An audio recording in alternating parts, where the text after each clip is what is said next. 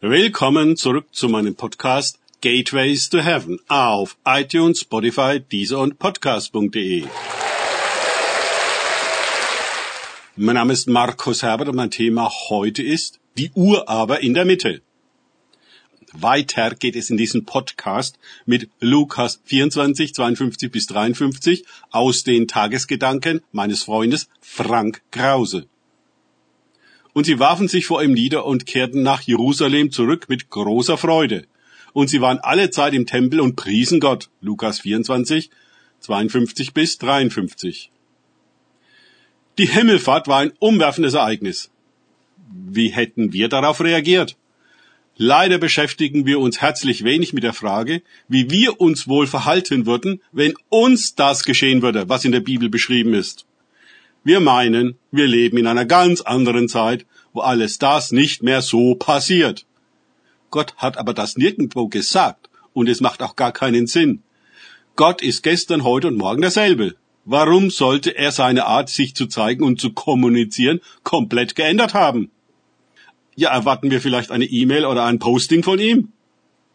Dies ist ein sehr kritischer Punkt, denn er rührt nicht nur die Frage an, warum wir Gott so wenig erleben, sondern auch die, wer hier wen bestimmt.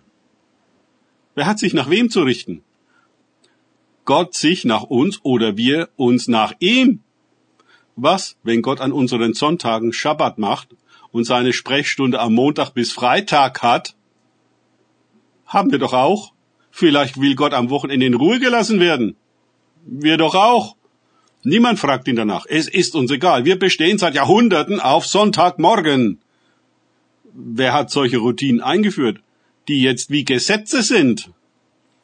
Wir lesen oben, dass die Jünger alle Zeit im Tempel waren. Kann denn das wahr sein? Mussten die denn nicht arbeiten gehen, wie ganz normale Leute?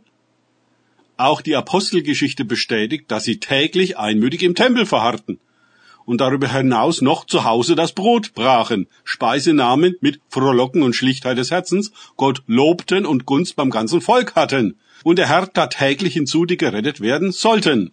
Lies dazu Apostelgeschichte 2, 42 bis 47.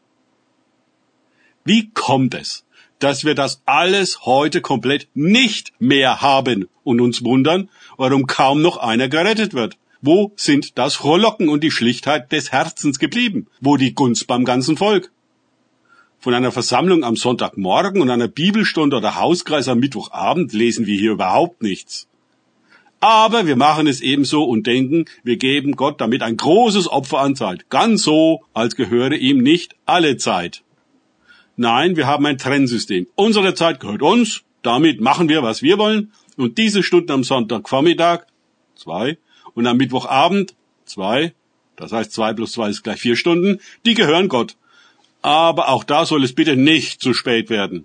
Und auch diesen winzigen Bruchteil an Zeit bestimmt nicht Gott, sondern auch da machen wir, was wir wollen.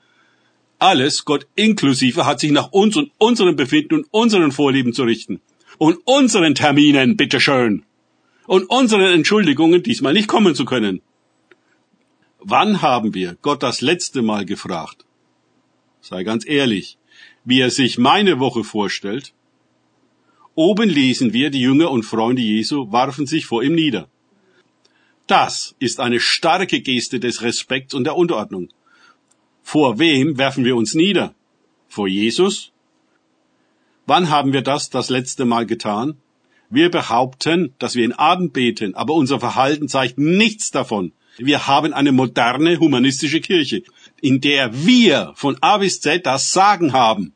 Der Lobpreis soll unterhaltsam und bitte nicht zu lang sein. Dann haben wir die Anbetung abgehackt und können im Programm, das Gott uns so nie vorgegeben noch abverlangt hat, mit der Predigt vorangehen, um zeitig Schluss zu machen.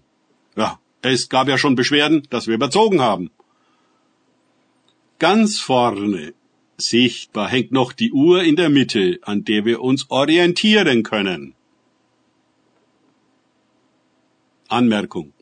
Die letzten Verse des Lukas-Evangeliums sind das. Sehr knapp beschreiben sie die Ereignisse um die Himmelfahrt und brechen unvermittelt ab. Ein wenig mehr erfahren wir jedoch in der Apostelgeschichte, die ja auch von Lukas geschrieben worden sind und ebenfalls für Theophilius, übersetzt Gottesfreund. Darum werde ich noch die ersten 14 Verse, die sich dort noch weiter mit der Himmelfahrt beschäftigen, mit hinzunehmen. Danke fürs Zuhören. Denkt bitte immer daran. Kenne ich es oder kann ich es? Im Sinne von erlebe ich es. Erst sich auf Gott und Begegnung mit ihm einlassen, bringt wahres Leben. Und Erkenntnis über die Himmelfahrt Jesu.